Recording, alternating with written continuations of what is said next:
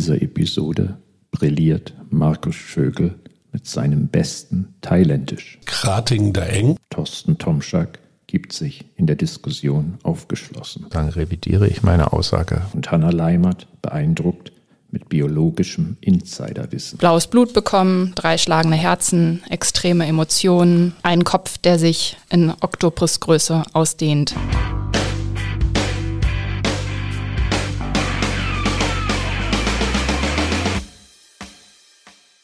Diese Woche ein Thema, was wahrscheinlich auch viele von unseren Hörern die letzten Wochen gelesen haben. Dietrich Matteschitz, seines Zeichens der Gründer der Marke Red Bull, ist Ende Oktober verstorben. Und ich denke, in unserer Runde wäre es ganz wertvoll, wenn wir vielleicht mal so Revue passieren lassen, was da alles hinter ist. Dietrich Matteschitz, geboren am 20. Mai 1944, aufgewachsen der Steiermark in Österreich, BWL studiert, mit Ach und Krach sagt man. Dann Blendax CMO für Unilever, seines Zeichens eine weltweite Zahnpasta Zahnpasta. 1982 sitzt er in Hongkong im, im Hotel und liest die Liste der Top-Drinks in Japan und stellt fest, dass da ein Energy-Drink dabei ist, den kein Mensch kennt. Und er findet raus, dass es sich dabei um eine Marke handelt, die heißt Krating Daeng, übersetzt roter Stier. Und er geht dem nach und findet raus, dass es eine thailändische Familienfirma ist. Er verhandelt mit denen 1984 und bekommt die Lizenz weltweit, dieses Getränk zu vermarkten. Das ist dann der Gründungsmoment von Red Bull. Das, was dann in der Folge kommt, ist Einführung im österreichischen Markt nach drei Jahren Produktentwicklung Entwicklung und eine schrittweise Ausweitung des Ganzen im europäischen Bereich, bis dann Mitte der 90er Jahre auch dann die US-amerikanische Markt angesagt war, Australien etc. Also ein weltweites Produkt daraus wurde. Das Produkt selber ist sehr durchdacht. Das ist eine Büchse, an der hat er drei Jahre rumgefrickelt und damit Grundlage gelegt für etwas, was man bis dato nicht kannte, nämlich einen Drink, der vor allen Dingen Energie gibt und wo Geschmack und andere Dinge eigentlich gar nicht wichtig sind, aber es sollte ein Energieschub sein. Sein Marketing war ein ganz untypisches für den Getränkemarkt. Er hat sich vor allen Dingen auf Events konzentriert, dann auf sehr schräge Events wie den Red Bull Flight Day oder das Motorcycle Uphill Race in Österreich bis hin zum Skydive aus 40 Kilometern Höhe. Also immer wieder versucht, an Events anzuknüpfen, die einzigartig sind und die extrem differenzierend sind. Darüber hinaus eine ganz simple Kommunikationskampagne, gezeichnete, gescribbete Werbespots, die sehr günstig in der Produktion damit waren und immer wieder auf das gleiche Bild eingezahlt haben. Den klassischen Markenslogan Red Bull verleiht Flügel. Produkt ewig konstant gehalten und dann eigentlich mit ersten Line Extensions einmal gegen Coca-Cola gegangen. Das war, nannte man dann den Red Bull Coca-Cola-Krieg. Dann auch mal ein Wodka probiert und aber eigentlich das Produkt immer noch sehr, sehr nah an dem, was die frühere Büchse war. Über die Zeit dann vor allen Dingen durch seine massiven Investments in Marketing. Marketingbudget liegt bei ungefähr 30 Prozent des Umsatzes. So war es auf jeden Fall im letzten Jahr. Eben auch extremes Sponsoring-Engagement und damit die nächste Phase, das Engagement in Sportarten mit eigenen Clubs, mit eigenen Vereinen, mit eigenen Racing-Teams und dort auch wirklich Sportarten maßgeblich verändert. Wenn man jetzt denkt an Red Bull Leipzig, dann ist das ein Verein, der ist in der Bundesliga nicht besonders angesehen, aber mit sehr professionellen Methoden, mit Red Bull Salzburg als sogenanntes Farmteam, sehr viel getan, was auch im Sport eine massive Veränderung beigeführt hat. Und ich denke, das ist ein Kontext, in dem man schon nochmal diskutieren kann, wie sich Marketing entwickelt hat und auch vielleicht kritisch diskutieren, welche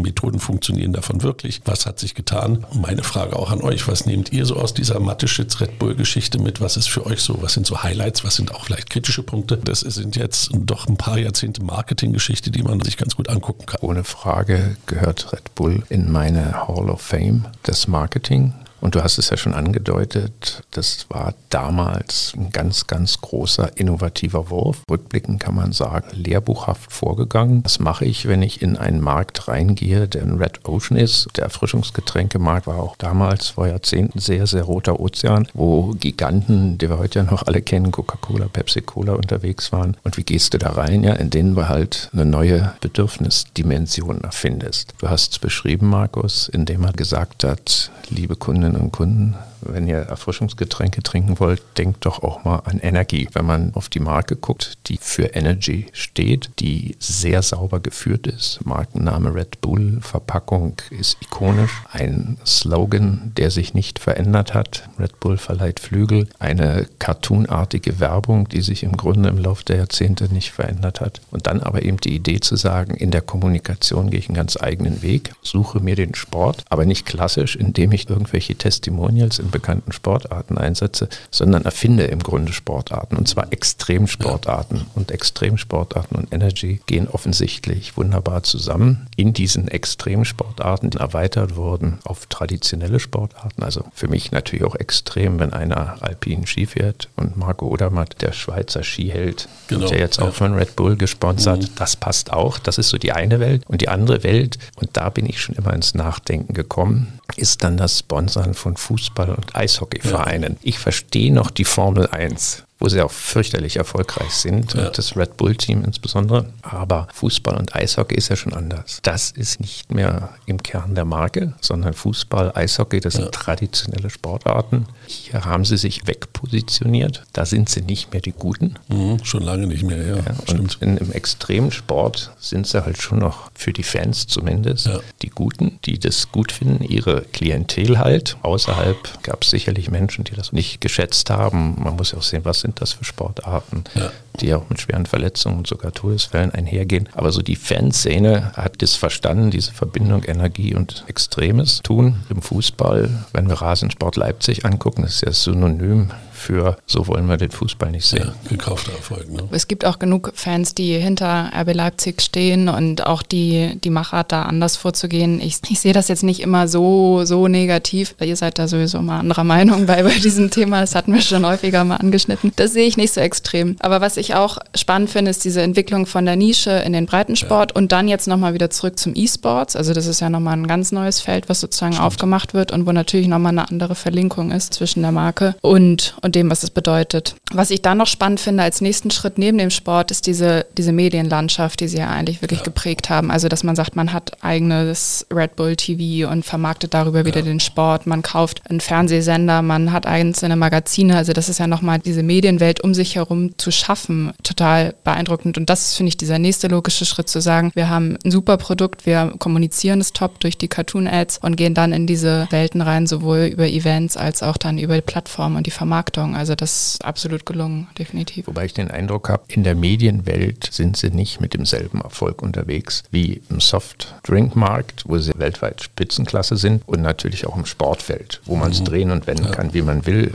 eigene Sportarten erfunden, ist so ähnlich wie eigenen Energy Drink erfunden perfekt. Und dann, wenn man eben äh, das Engagement in der Formel 1 sieht, das ist ja ohne jede Frage Weltklasse. Der Max Verstappen ist jetzt schon wieder Weltmeister geworden. Vorher war es Vettel. Das spielt in die richtige Richtung. Ja, und im Medienbereich ist es doch eine sehr, ich würde mal vorsichtig formulieren, österreichisch geprägte Positionierung. Das ist nicht ganz dieselbe Liga aus Klar, meiner Sicht. Also muss man auch definitiv Kritik dran äußern und Plattform Servus TV steht ja oder ist definitiv zu kritisieren, das, das sehe ich auch. Aber das das, was sie mit, den, mit der Medienberichterstattung gemacht haben während der Sportevents etc., das ja. zu vermarkten, das ist genau. ungeschlagen. Absolut. Es ist sensationell und ja. ist ja eben auch in diesen, in Anführungszeichen möchte ich betonen, Randsportarten, wo ja zum Beispiel auch Marco Odermatt so im Weltmaßstab mhm. unterwegs ist, wenn wir alpine Skifahren außerhalb der Schweiz und Österreich mhm. sehen. Das ist natürlich der Ritterschlag, wenn Red Bull sagt, ich sponsere dich. Red Bull bringt dann ja auch das Paket mit, was eben ja. nicht nur ist, ich packe mein Logo auf deinen Helm und du kriegst ein paar Millionen von mir, sondern bringen halt das, wie du richtig sagst, das Medienpaket mhm. mit. Da wird ich glaube, gibt es noch nicht, aber da gibt es sicher irgendwann Dokus ja. über Marco Odermatt Definitiv. von Red Bull. Ja, die Dokus, die, die unterstützen ihn logistisch und was da ja. alles zugehört. Und landen dann ja später sogar auf Netflix und Co. Also ich meine, das ist ja wirklich ein guter Ansatz. Aber ich frage mal eine These, wenn du sagst, wo ist so der Kern, warum ist das weiter weg, wie die Sportarten wie, wie Eishockey und Fußball und dergleichen. Ich glaube, was sich so durchzieht neben dieser ganzen Geschichte innovativ, ist immer auch Polarisierung in der Marke. Also Red Bull war nie derjenige, der immer der Good Guy on the Block war, sondern Red Bull wurde getrunken bei Raves, äh, mit Alkohol. Man bedenke immer, in Deutschland war das Ding mal sechs Monate verboten, wo sie es einführen wollten, weil sie gedacht haben, da ist irgendwas drin, was Medizin medizinisch vom Arzt noch überprüft werden muss. Und das war der Startpunkt, dass das Zeug eigentlich erst interessant wird. Also haben sie es unterm Tresen verschenkt, das durften sie und damit wurden sie akzeptiert quasi in der, in, in der, in der Clubszene und damit haben sie es geschafft, ein ganz bestimmtes Image aufzubauen. Du kriegst, nicht jeder kriegt dich. Ich glaube auch so wie Dietrich Matteschitz war, ich habe ihn leider nie persönlich kennengelernt, aber er muss ja auch einer gewesen sein, den mochtest du oder mochtest du vielleicht nicht.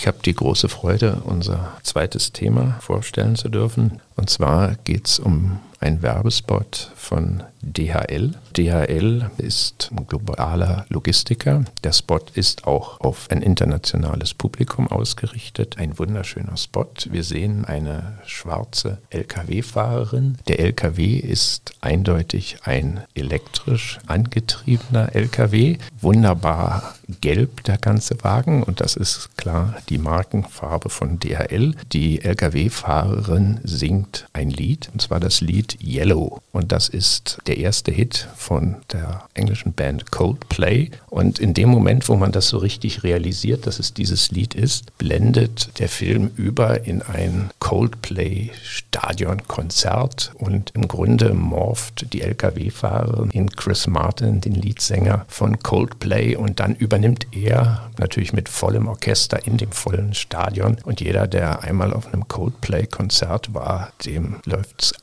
eiskalt den Rücken runter. Und dann wird wieder zurückgeblendet in den LKW. Und der LKW fährt natürlich durch eine total romantisierte Landschaft. Kern des ganzen Themas ist, Coldplay ist positioniert als die nachhaltigste Rockband des Planeten. Chris Martin hat sich 2019, kann man so, glaube ich, formulieren, ziemlich aus dem Fenster gelehnt und er hat gesagt, wir werden erst wieder touren, wenn dies nachhaltig möglich ist. Coldplay sagt, sie haben zwei Jahre hart daran gearbeitet, wie man jetzt nachhaltig touren kann. das hat natürlich viel mit der Energie zu tun, die man verwendet auf den Konzerten, aber eben auch ja, zwischen den Konzerten, wo ja gewaltige Bühnen transportiert werden sollen. Und man hat halt, so Chris Martin, mit DHL den Partner gefunden, der das so nachhaltig machen kann, wie man es heute überhaupt machen kann. Also DHL ist der offizielle Logistikpartner von Coldplay und ein Ergebnis dieser Kooperation ist dieser Werbespot. Ich finde, er bringt glaubwürdig diese Botschaft rüber, DHL kümmert sich um die Nachhaltigkeit. Was meint ihr denn dazu? Was, was mich nur gewundert hat, die hätten ja auch einen Spot machen können, wo die mit dem Truck richtig an die Bühne ranfahren. Das haben sie sich nicht getraut. Ne?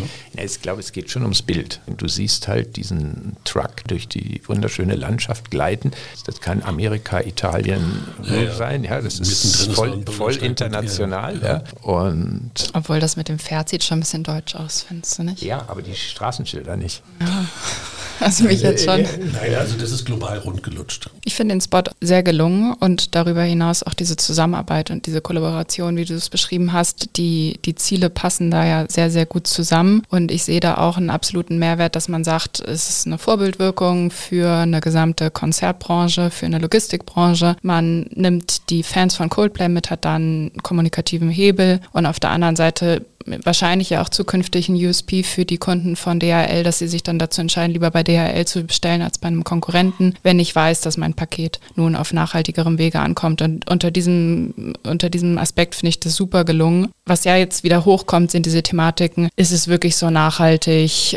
Wie sieht das aus mit anderen Partnern, die da mit drin sind? Da ist dann ja dieser finnische Energiekonzern Neste noch mit drin und BMW stellt die Batterien und wird da auch kritisiert, dass sie sich greenwashen wollen. Und das ist, finde ich, schon wieder ein bisschen schade schade, dass diese Signalwirkung davon so verloren geht, weil jetzt darauf sowohl auf Coldplay als auch auf den Partnern relativ rumgehackt wird, was sicherlich Kritik zu Recht ist, aber grundsätzlich diesen Gedanken überhaupt mal reinzugehen und eine Vorbildwirkung zu haben, finde ich sehr, sehr gut. Ja, was ich so, so spannend finde, ist, man hat ja auch bei diesen Kollaborationen gerade in so einem Spot immer die Frage, wie gewichtest du die Marken da drin, dass du überhaupt kapierst, dass die zusammenpassen. Und das Ding ist ja von erster Minute an gelb und rot DHL, da kommst du gar nicht dran vorbei. Also weder nicht irgendwie, da musst du auf kein Signal warten, sondern du siehst sofort, okay, ist DRL, dann greifst du auch noch in die grüne Steckdose. Ja, also du weißt, es geht um Nachhaltigkeit. Und diese Überblendung ist schon cool gemacht. Aber für mich ist der Spot, und ich glaube, den bezahlt natürlich auch DHL, der zahlt auch genau da ein und da lenkt dich nichts davon ab, dass die Botschaft nicht für DHL ist. Und das finde ich ganz gut gemacht, weil du ja normalerweise dann nicht weißt, wie lange zeigst du jetzt die eine Marke, die andere Marke, wie passen die zusammen, gibt es dann Vampireffekt und, und, und. Man muss nur im Kopf haben, und das meinst du mit der Zielgruppe, glaube ich, dass man weiß, dass Codeplay nachhaltige Konzerte machen will, sonst ist der Schnitt nicht gerade schlau. Wenn, also wenn du es nicht weißt, wenn du kein Codebase bist und dich dafür nicht interessierst, dann denkst du dir, okay, da singt jetzt einer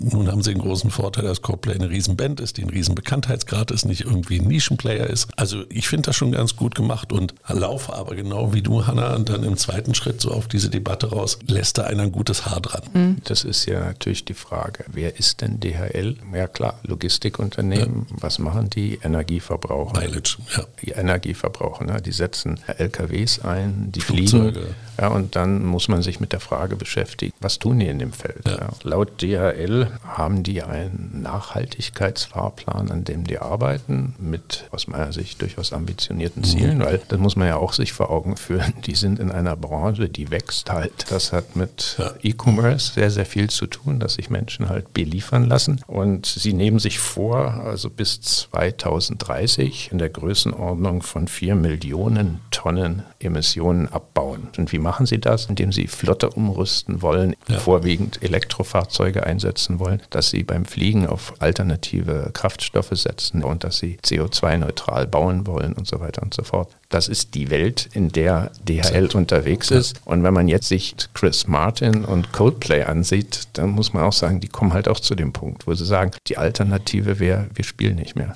Genau. Wir machen keine Konzerte mehr, aber wir sind eine Konzertband. Unsere Lösung ist die, wir machen es so nachhaltig, wie es geht. Sie setzen damit eine Benchmark für ja. andere Bands, zeigen halt, so kann eine Tour aussehen, die möglichst nachhaltig ist. Und inspirieren ja auch die, die Konsumenten und Kunden und Fans, die, die dann kommen. Da liegt ja der, der viel größere Hebel auch noch, dass alle die, die dann zu den Konzerten reisen, dass da sicherlich auch eine Frage ist, wie kommen die dorthin und, und wie sind die überhaupt unterwegs und da zu sagen, hey, wir geben Anreize, dass wenn ihr nicht nicht hierhin fliegt, dann kriegt ihr nochmal Rabatte oder sonstiges. Also das finde ich schon sinnvoll, da den Hebel zu nutzen, definitiv. Und ich, ich sehe auch diesen Punkt total zu sagen, dann darf man gar nicht mehr touren, man darf gar nicht mehr auf Konzerte gehen, man darf gar nichts mehr bestellen. Das ist ja nicht die Alternative für ein kulturelles, lebenswertes Leben. Und da muss man ja einen Schritt in eine neue Richtung gehen. Nur noch ein Punkt. Heute Morgen bin ich auf Spotify gegangen, um, um zu gucken, wie das denn mit den meistgestreamten Songs aussieht. Also mein Eindruck ist, der Werbespot wirkt. Der Nummer 1 gestreamte Song von Coldplay ist Yellow. Ist Yellow.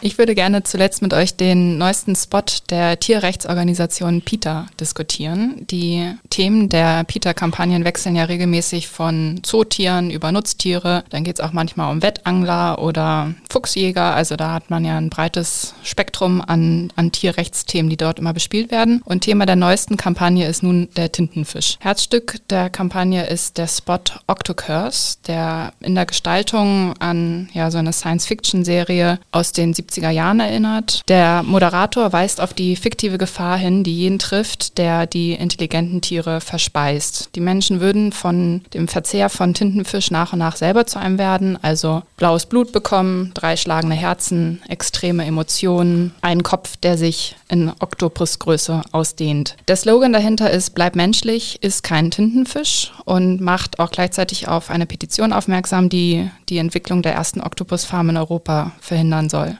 Gleichzeitig werden Briefe noch an prominente Köche, Restaurantbetreiber versendet, die bekennende Tintenfisch-Fans sind, um dort das Angebot zu stoppen. Was meint ihr zu der Kampagne? Gelungen oder nicht? Ich finde erstmal inzwischen ein Klassiker, den die NGOs jetzt über verschiedene Generationen anwenden, sich einen rauspicken, in den Mittelpunkt stellen und damit quasi eigentlich einer gesamten Industrie den Finger in die Wunde legen. Greenpeace mit KitKat mal mit angefangen, da gibt es dann auch Geschichten mit Mammut in der Schweiz, wo man sich einen rausgreift und den dann quasi nach vorne stellt. Ich finde diese Idee, das so zu verpacken, finde ich schon relativ tough, weil die Frage, willst du selbst ein Oktopus werden, ist schon so eine, wo man sich überlegt, naja, schlaue Tiere, emotional, aber willst du so aussehen, ist schon nochmal was anderes. Und dementsprechend finde ich die Idee eigentlich ganz gelungen. Ich finde halt immer, dieses Bashing wird dem immer nicht gerecht. Die Marke, die da unter Feuer steht, kriegt es halt ab, weil sie gerade einen besonderen Bekanntheitsgrad hat und nicht unbedingt die einzige ist, die was anstellt. Und damit ist das schon ein Leiden, was da erzeugt wird, wo ich mir immer nicht sicher bin, ob das so gerechtfertigt ist. Aber das ist halt, NGOs picken sich einen raus und dann ist das das Spiel, mit dem man sich da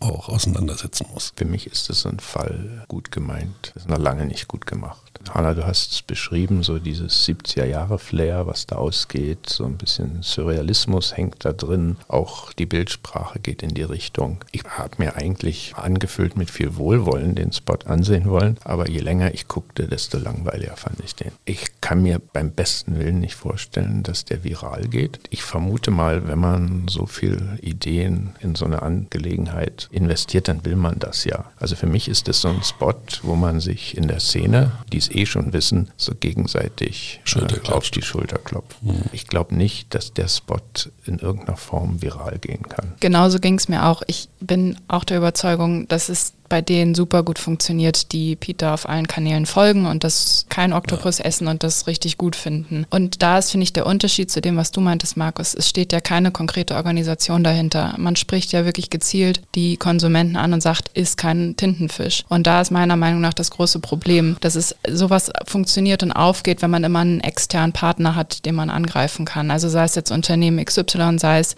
ja. die Walfischfänger oder Menschen in China, ja. die ein Tier essen, was man selber nicht essen wollen würde. Und dann geht es wieder auf, dann wird es auch geteilt und, und so weiter. Aber hier über diese breite Masse, also da sehe ich ein ganz, ganz klares Problem drin, dass man sagt, man, man spricht den Konsumenten als eins oder als breite Gruppe an und hat nicht so eine Spitze sozusagen. Okay. Was ich mich auch frage, ist, was ist das Ziel gewesen, als man diesen Film gedreht hat? Also schon die Wahl des Oktopusses als Tier finde ich jetzt nicht so überzeugend. Ah, aber hast du den, den Netflix-Film gesehen mit dem Oktopus? Nein. Da gibt es ja einen, einen sehr, sehr hochgelobten Film von einem Taucher, der sich mit einem Oktopus anfreundet und das wirklich über einen langen Zeitraum den begleitet und immer wieder zu dem sozusagen täglich kommt und mit dem sozusagen unter, unter Wasser die, die Lebenswelt kennenlernt und da ganz viel über diese Tiere erfährt, wie sensibel sie sind, wie intelligent sie sind. Und das hat, glaube ich, ein wahnsinnig großes Umdenken gebracht, dass man gesagt hat, ja. Äh, Tintenfisch, Oktopus esse ich nicht mehr, weil ich irgendwie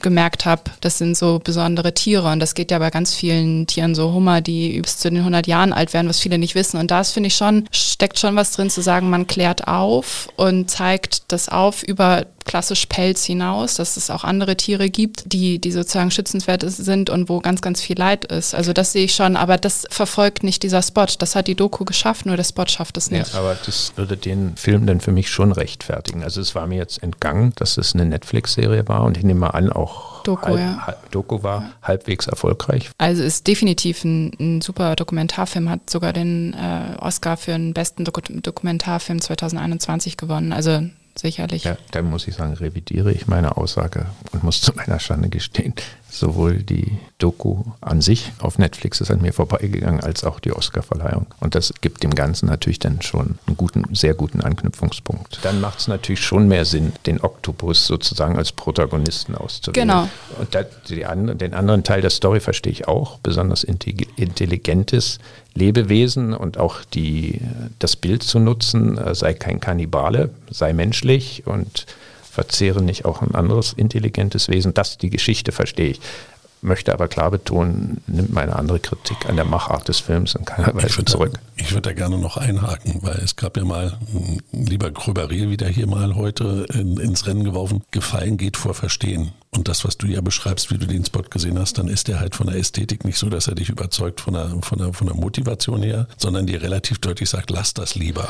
Ja, ja, ja Markus, da bin ich jetzt nicht so sicher. Also ich bin wirklich der Meinung, in so einem Themenfeld Musst gilt nicht unbedingt der Gröberriel in diesem Sinne. Aber du musst halt über so eine gewisse Hürde hin, hinüberkommen, dass du in irgendeiner Form dich in die Geschichte einklinken ja. kannst. Und das hier ja. emotionalisiert mich nicht, auch nicht negativ. Mhm, ja, sondern okay. es ist für mich fast wie Quentin Tarantino dreht so etwas. Ja, okay. Und da verzeihst du ja auch alle Gewalttätigkeit. Man versteht es in der Ratio, so geht es nicht. Ich glaube, es bewegt aber trotzdem viele. Also es ist ja an sich ganz cool gemacht, nur es sind halt einfach nicht die, die es bewegen soll, werden angesprochen. Also es ist einfach verfehlt ja. sozusagen in, in der Ansprache. Und, und da liegt, glaube ich, das Problem. Ich finde noch spannend, dass man jetzt überhaupt in so eine neue Richtung gegangen ist. Oder es wirkt für mich wie eine neue Richtung. Ich meine, Peter war ja sonst immer extrem laut und extrem kontrovers und ja auch häufig so ein bisschen abstoßend. Das ist eher bei denen, die, wo Verhalten verändert werden sollte, dass so eine ja, so, so ein Abstoßen hervorgerufen hat. Und, und da ist es jetzt ja schon eher eine neue Richtung gehen, so nicht ganz so kontrovers wie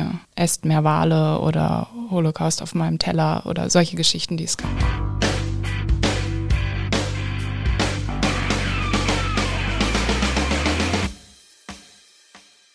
Das war's für heute. Der jüngst verstorbene Dietrich Mateschitz erfand nicht nur den Energy Drink, sondern beglückte die Welt auch mit zahlreichen Extremsportarten und führte Red Bull so in die Hall of Fame des Marketings. Was ist so besonders am Marketing der Roten Bull? Der globale Logistiker DHL und die erfolgreichste Popband der Welt Coldplay spannen im Namen der Nachhaltigkeit zusammen und feiern sich in einem Werbefilm gegenseitig. Ist das gute und glaubwürdige Werbung? Wer profitiert hier mehr, der Logistiker oder die Popband?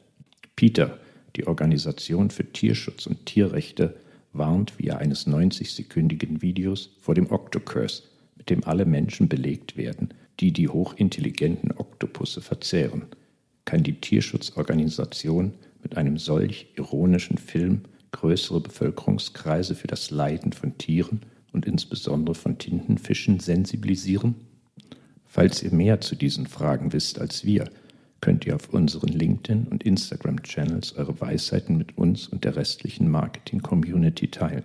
Die Links findet ihr in den Show Notes. Zudem befinden sich dort auch Links zu verschiedenen Quellen, die Auskunft zu den heute diskutierten Themen geben.